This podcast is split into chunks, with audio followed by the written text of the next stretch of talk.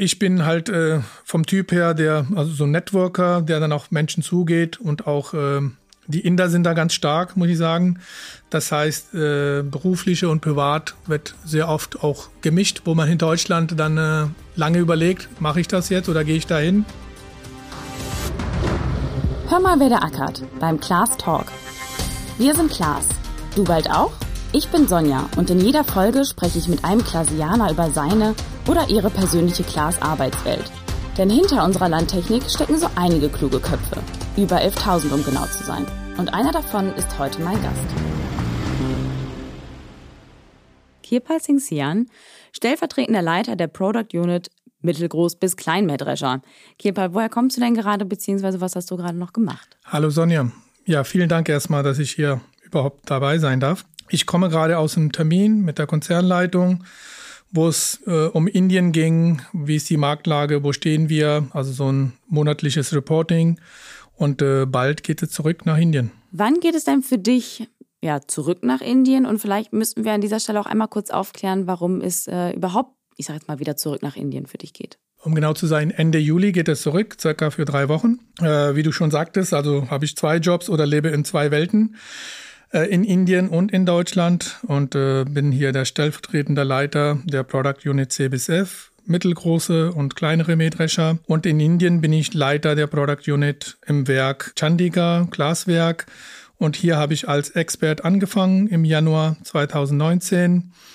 Und äh, ja, dann kam Corona und äh, dann müssen wir einiges ändern. Das heißt, diese Entsendung konnte man nicht mehr erfüllen. Mhm. Und äh, somit bin ich jetzt öfters in Deutschland und äh, fünf bis sechs Wochen Deutschland und dann äh, zwei, drei Wochen in Indien. Aber deine Aufgabe ist quasi geblieben. Genau, die Aufgabe ist so geblieben. Okay. Du kommst ja auch gebürtig aus Indien. Hattest du denn dann überhaupt jemals das Gefühl, eines äh, Experts in eine, sagen wir mal, ja, fremde Welt einzutauchen oder war, beziehungsweise ist das dann für dich immer eher ein Heimspiel? Ja, also für mich ist es äh, 100 Prozent ein Heimspiel, weil ich komme aus Indien, wie man das sehen und hören kann sehen gerade nicht. Ja, und äh, bin auch in Indien geboren und äh, so Luftlinien 30 Kilometer weg vom Glaswerk, also wirklich äh, Heimspiel. Und äh, mit zwölf Jahren bin ich nach Deutschland gekommen mit meinem Papa. Er war damals ein Expert in Deutschland. Ja, äh, dann hatte ich hier ganz normal meinen Werdegang hier, Schule, Ausbildung zum Energieelektroniker in Köln und dann auch Maschinenbaustudium in Köln.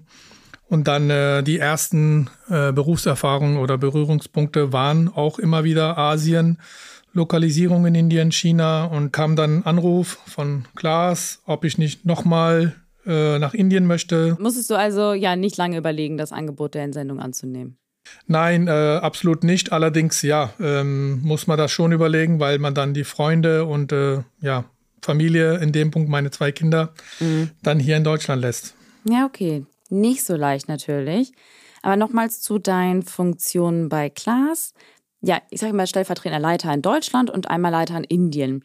Inwiefern unterscheiden sich denn deine beiden Funktionen oder unterscheiden die sich überhaupt? Ja, die Funktion hier in Deutschland ist mehr halt, dass wir die Prozesse, gleiche Prozesse haben, auch die engere Abstimmung hier vor Ort haben, äh, weil viele Kollegen doch involviert sind in der Entwicklung, in der Produktion für die Produkte in Indien. Mhm. Das heißt, äh, das ist so mehr, um äh, die Prozesse einzuhalten und auch halt äh, unsere gemeinsamen Ziele immer wieder abzuholen und äh, wo stehen wir, was müssen wir machen.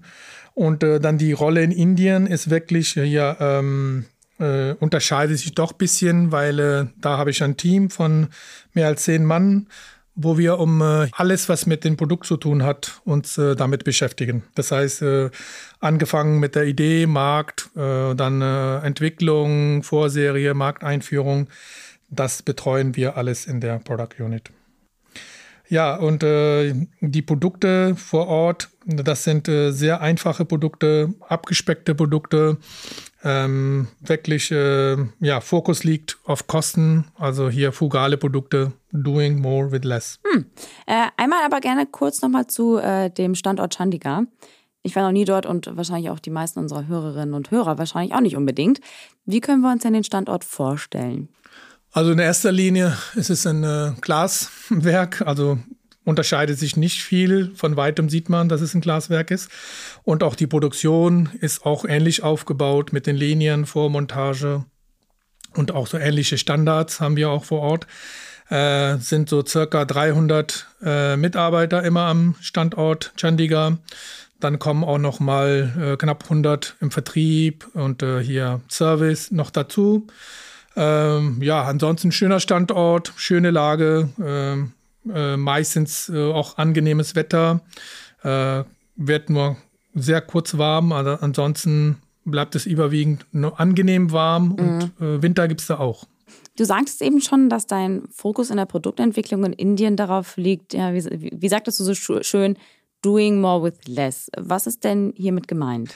Ja, also mit der frugale Innovation beschäftige ich mich schon längere Zeit. Es muss nicht immer alles größer, schneller und teurer werden. Es gibt viele Länder, die äh, erstmal sich die Produkte nicht leisten können. Das heißt, äh, frugale Innovation beschäftigt sich mit äh, Produktentwicklung, wo äh, kostengünstige Produkte hergestellt werden, entwickelt werden, nachhaltige, trotzdem qualitativ hochwertig, aber der Fokus liegt auf Kosten und auf die Grundfunktion. Also das kann man so sagen, das ist die fugale Innovation. Man kann sich das vorstellen, man steht vor einer Waschmaschine und äh, hier in der Regel hat man da, weiß nicht, hunderte Funktionen und äh, verschiedene Temperaturen, die man einstellen kann. Zig Waschgänge. Waschgänge, genau.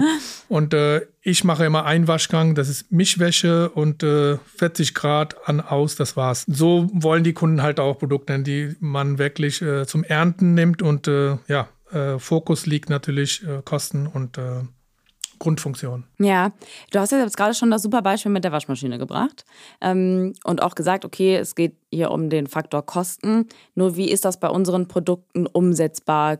günstige Lösungen anzubieten. Ja, also man kann natürlich äh, Produkte anbieten, aber kein, keiner der Kunden ist bereit, dafür Geld zu bezahlen. Also angefangen mit der Kabine, mhm. äh, also Klimaanlage, die wäre genau richtig in Indien, aber es gibt keiner, der sowas vermarktet oder man findet sehr, sehr wenig Kunden, die dafür Geld bezahlen wollen.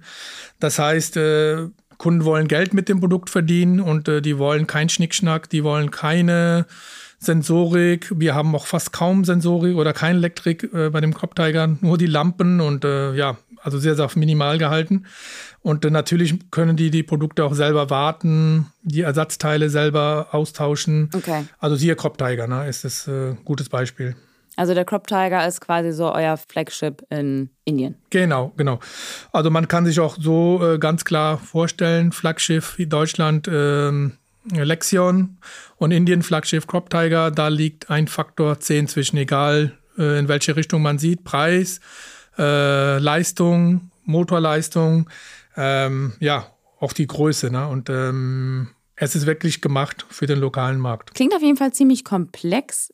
Nur vor welchen Herausforderungen stehst du hier aktuell mit deinem Team? Ja, also wir haben immer insgesamt immer Herausforderungen, dass wir hier die Kosten immer im Auge behalten müssen, weil äh, wir haben hier alle Glasgene und äh, die Produkte müssen alles können, müssen die besten sein auf dem Markt.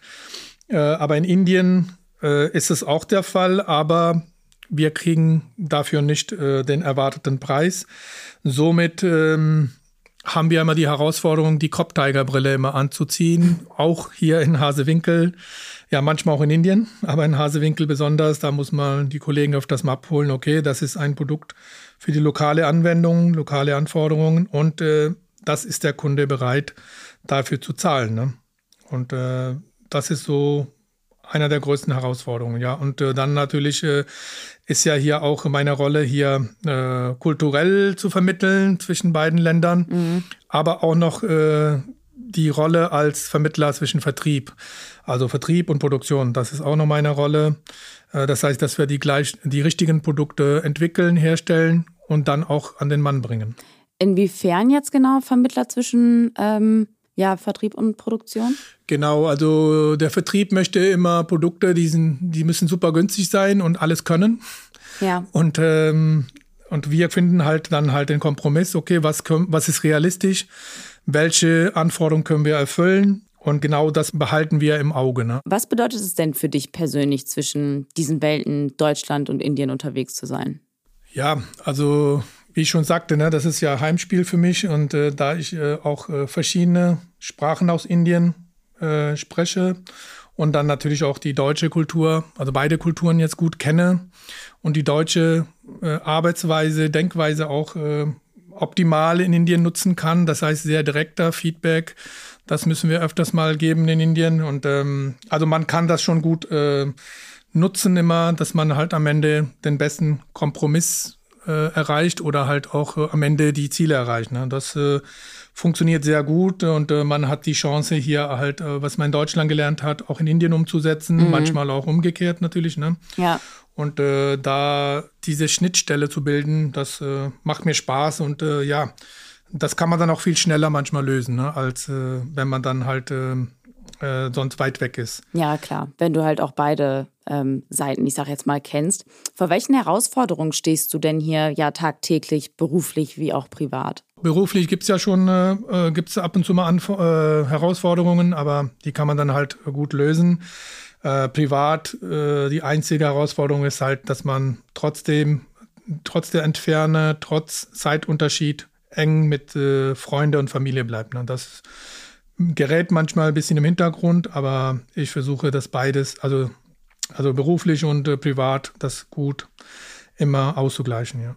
Ja, jetzt hast du gerade schon gesagt, ne, privat äh, quasi den Kontakt zu halten, zu Familie, zu Freunden, äh, dann, ich denke mal sowohl äh, den Kontakt, wenn du in Deutschland bist, zu deinen Freunden in Indien, äh, wenn du in Indien bist, den Kontakt zu deinen Freunden und Familie in Deutschland. Mhm. Ähm, wann bist du dann in deiner Vermittlerrolle schon an deine Grenzen gestoßen? Also in welchen Situationen, wo du wirklich denkst, okay, ich, es geht nicht mehr?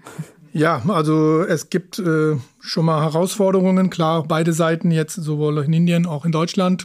Ähm, äh, wobei in Deutschland äh, kann man direkt das alles lösen, oder ist die direkte Art, die in Indien manchmal, da muss man überlegen, kann man jetzt direkt mhm. Äh, Feedback geben oder negatives Feedback, da muss man besonders überlegen.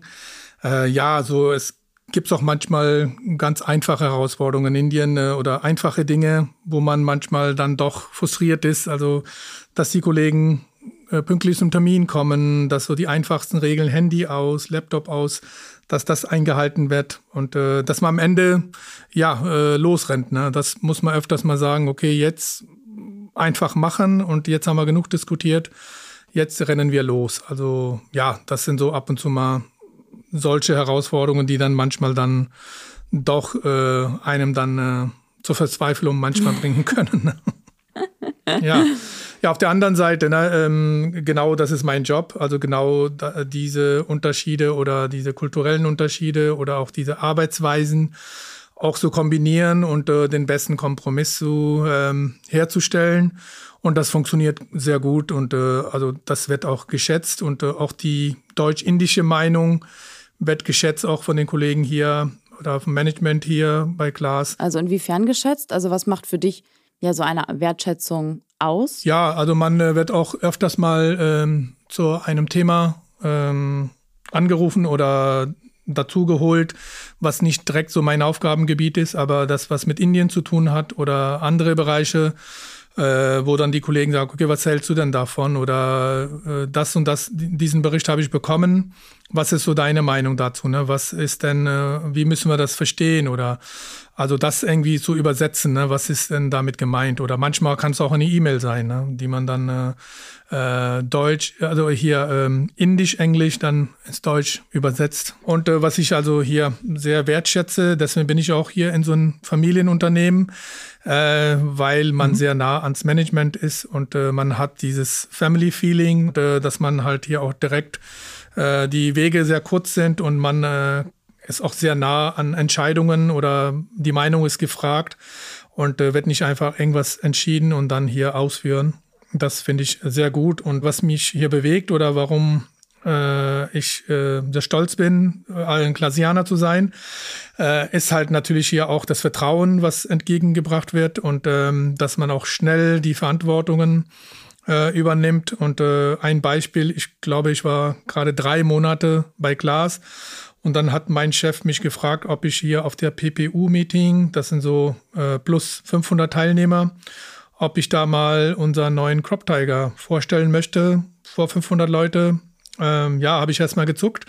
Aber natürlich äh, habe ich gesagt, klar, mache ich. Und äh, ja, dass dieser Vertrauen überhaupt da war, ne? dass ich das äh, machen kann. Dann äh, äh, hat sich auch noch Aufgaben bekommen, hier über Indien ein Image-Video zu äh, erstellen was wir dann auch produziert haben, einfach dazu zu gehören und die Produkte und die Menschen, also das alles bewegt mich sehr und die Produkte sind natürlich äh, top, Menschen auch. Und äh, bin ein Teil von der Glasfamilie. Von der Glasfamilie. Nochmal ganz kurz ne, dieses PPU-Meeting. Was für ein Meeting ist das? PPU, für wie steht das?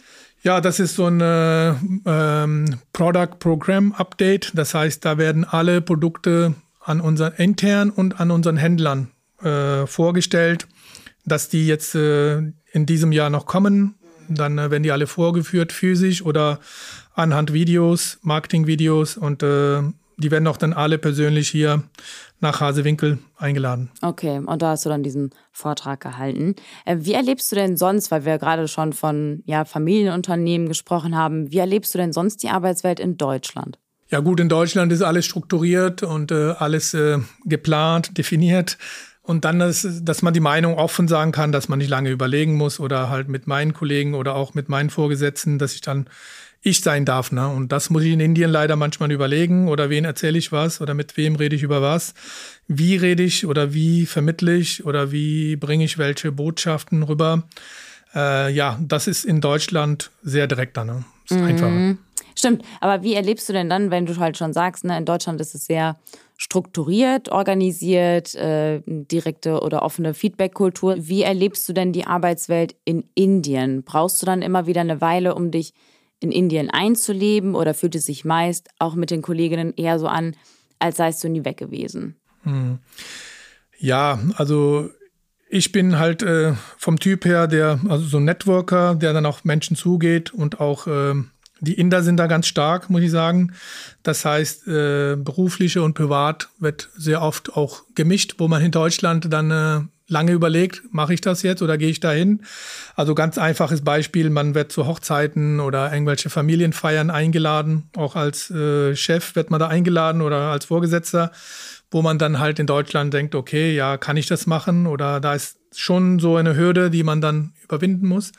Und äh, dann auf der anderen Seite bin ich halt sehr eng im Kontakt mit den Kollegen, spiele auch Golf. Das heißt, jetzt, man findet viele Kollegen in Indien, in Asien, mit denen man dann auch äh, übers Wochenende dann auch oder zumindest äh, Samstag oder Sonntag treffen kann und dann den Tag auf dem Golfplatz äh, verbringen kann. Das kann man dann auch äh, privat und beruflich kombinieren.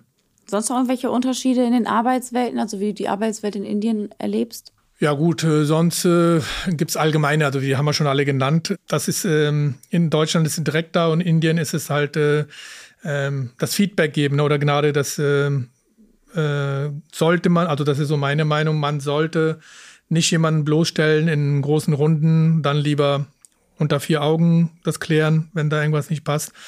Äh, was man, wo man in Deutschland halt auch äh, sagen kann, okay, das ist jetzt nicht so gut gelaufen. Mhm. Das muss besser werden. Da muss man Indien wirklich durch die Blume sprechen. Ne? Feingefühl. Feingefühl, genau. Meinst du denn, du hast ja auch einen Vorteil in der Kommunikation mit den indischen KollegInnen? Ja, also wie gesagt, ne, dass man ähm, in Indien ist äh, auch äh, äh, diese, die denkt in der Hierarchie und das heißt, trotz, äh, gibt, also es gibt Barrieren zwischen Vorgesetzten, dass man halt äh, eine Seite lädt man die privat auch ein, aber die offen die Meinung sagen oder halt äh, was der Vorgesetzte sagt, das wird gemacht, das wird ausgeführt. Ähm, das versuche ich halt auch äh, abzuschaffen, also äh, auch positiv, dass wir halt dann, dass sie alle Teil vom Team sind, Teil von, äh, von dem Ganzen sind und äh, dass sie auch offen mir die Meinung sagen dürfen. Ne? Und das, glaube ich, kommt auch gut an, dass man dann halt auch äh, alle Kollegen ähm, auch mal abholt und äh, auch mal fragt, okay, was haltet ihr davon? Wie würdet ihr das machen? Äh, ich glaube, das äh, ist nicht so verbreitet in Indien und daher glaube ich, äh, da kann man die Leute gut motivieren damit. Merkst du denn einen Unterschied in der Kommunikation? Also unterscheidet diese sich, ob du in Hasewinkel bist oder eben in Indien vor Ort? Also verhalten sich die indischen KollegInnen dir dann vielleicht auch gegebenenfalls äh, gegenüber anders? Ja, also ähm, ich muss sagen, in Corona-Zeiten, es lief viel besser als erwartet, diese Online, äh, das Online-Arbeiten. und ähm, ja, also klar gibt es Unterschiede. Ne? Wenn man vor Ort ist, kann man alles äh, viel schneller erklären, erklären oder auch schnell ähm, zum Ziel kommen, äh, wo es äh, über ja, Online-Meeting ein bisschen länger dauert oder man sieht halt nicht immer, äh, wenn man sich gegenüber sitzt, kann man direkt sehen, wie ist die Mimik oder was denkt er jetzt, was hält er wirklich davon. Das fehlt dann ein bisschen und äh, ja, das äh, ist natürlich dann, ähm, äh, das kann dann nur dann lauf, laufen, wenn man auch äh, ein starkes Team hat, auch äh, die Teamleiter vor Ort das gut übernehmen. Ne? Bei mir ist es der Fall, also ich habe einen Teamleiter, der das ganze Team dann zusammenhält und auch ähm, direkt ansprechbar ist, wenn ich nicht da bin. Und äh, ja, daher beschränken wir die äh, Online-Meetings dann wirklich auf minimal, was wirklich äh, wichtig ist. Ansonsten wird das vor Ort alles geregelt. Ja, das heißt, wenn du dann da bist, dann versuchst du wirklich alle Themen irgendwie mitzunehmen. Was nennst oder siehst du eigentlich als dein Zuhause? Ja, also ganz klar Deutschland, Zuhause. Ähm, und ähm, meine Familie, Kinder und äh, Freunde sind hier. Und äh, ich fühle mich aber auch wohl in Indien, ne? ganz klar. Also trotz äh, Lärm und äh, Verkehr, alles äh, mag man Indien. Wie können wir uns denn so konkret einen Arbeitsalltag von dir in Indien vorstellen? Ja, also mein Alltag in Indien oder Arbeitstag sieht so aus. Äh, ich bin meistens in, in, im gleichen Hotel untergebracht und ähm, ja, da werde ich auch abgeholt. Dann hat man, wenn man Glück hat, meistens so mindestens 45 Minuten Fahrzeit, manchmal auch eine Stunde. Abends kann das noch ein bisschen länger dauern. Ja, und dann äh, wird man ins Werk gefahren und äh, dann äh, hat man da ja viele Termine, also physisch, also wo man die Kollegen auch äh, wirklich sieht, nicht nur am Bildschirm. Und dann, äh, es gibt eine Kantine, da essen wir immer alle zusammen. Ja, und äh, es gibt äh, alles mögliche an Tees und Kaffees, wird halt das ist der Vorteil, wird auch ins Büro gebracht. Muss man nicht immer irgendwo hinrennen oder Kaffee besorgen oder das funktioniert gut und äh, ja, und äh, abends gibt's dann äh, auch, machen das viele Kollegen, äh, wird Volleyball gespielt einmal die Woche und einmal die Woche auch Fußball und manchmal sogar auch Cricket. Das heißt, äh, nach Feierabend im auf Werksgelände haben wir noch äh, Grünfläche, wo wir dann einmal die Woche ähm, versuche ich auch manchmal, also ich kann nicht immer dabei sein. Ich versuche immer einmal zumindest dabei zu sein, mhm. weil dann kommt man auch an den Kollegen ran, die äh, mit denen man sonst nie zu tun hat, ne, aus der Produktion oder aus äh, irgendwie Auszubildende, die dann auch Fußball spielen. Ja, und dann äh, spät Abend äh, wird man dann halt äh, ins Hotel gefahren, ja. Und dann, äh, ja, ist der Tag dann schon vorbei. Was weißt du denn besonders an deinem Job und der Möglichkeit, in zwei Glaswelten zu leben, zu schätzen? Hm. Ja, dass man halt, ähm, also ich schätze sehr, dass ich halt äh, hier äh, die beiden Welten erleben darf und äh, auch das Beste überall äh, nutzen kann. Und äh, dann natürlich ähm, nah an den Kollegen zu sein immer. Ne? Also das äh, und an das Produkt und an Entstehung des Produktes vor Ort. ich glaube, das macht schon viel aus, wenn man das nur auf dem Bildschirm sieht oder in irgendwelchen Präsentationen. Und dass ich halt auch äh, in Indien vor Ort an den Kunden ganz nah äh, sein darf, kann und äh, mir auch die, deren Meinung hören kann. Was passt denn noch nicht? Was passt besonders gut? Oder wo müssen wir noch besser werden? Also das, äh, also ein Teil von dem Ganzen zu sein, das äh, schätze ich schon sehr, ja. Ein, ja, ein schöner Abschluss zum Ende unserer Podcast-Folge. Jetzt habe ich aber natürlich auch noch für dich die obligatorischen drei letzten Fragen mit der Bitte, diese kurz und knackig zu beantworten. Bist du dafür bereit? Mhm. Was treibt dich an? Also was mich antreibt, das ganz klar sind das die Produkte, die Menschen und äh, dann mit unterschiedlichen Menschen, mit verschiedenen kulturellen Hintergründen, äh, mit denen arbeiten zu können und äh, ein Teil von dem Ganzen zu sein. Also einfach äh, zur Klaas-Familie zu gehören. Zweite Frage: Mit welchem Klasianer würdest du denn gerne für einen Tag den Arbeitsplatz tauschen? Ja, mich würde sehr gerne interessieren, äh, wie der Arbeitstag von unserem CEO aussieht, äh, wie er diese tausende Themen, diese komplexe Themen, diese Produktvielfalt, die verschiedenen Standorte, wie er das auseinanderhält und priorisiert und äh, äh, wie er das oder wie er dann Fokus auf welche Themen legt. Äh, das würde mich sehr interessieren, weil ich komme schon mit äh, unserer Product Unit, mit unserer Produktvielfalt, mit unserem einen Standort in Indien schon manchmal an meine Grenzen. Wenn du deinem 20-jährigen Ich rückblickend einen Rat geben dürftest, welcher wäre das?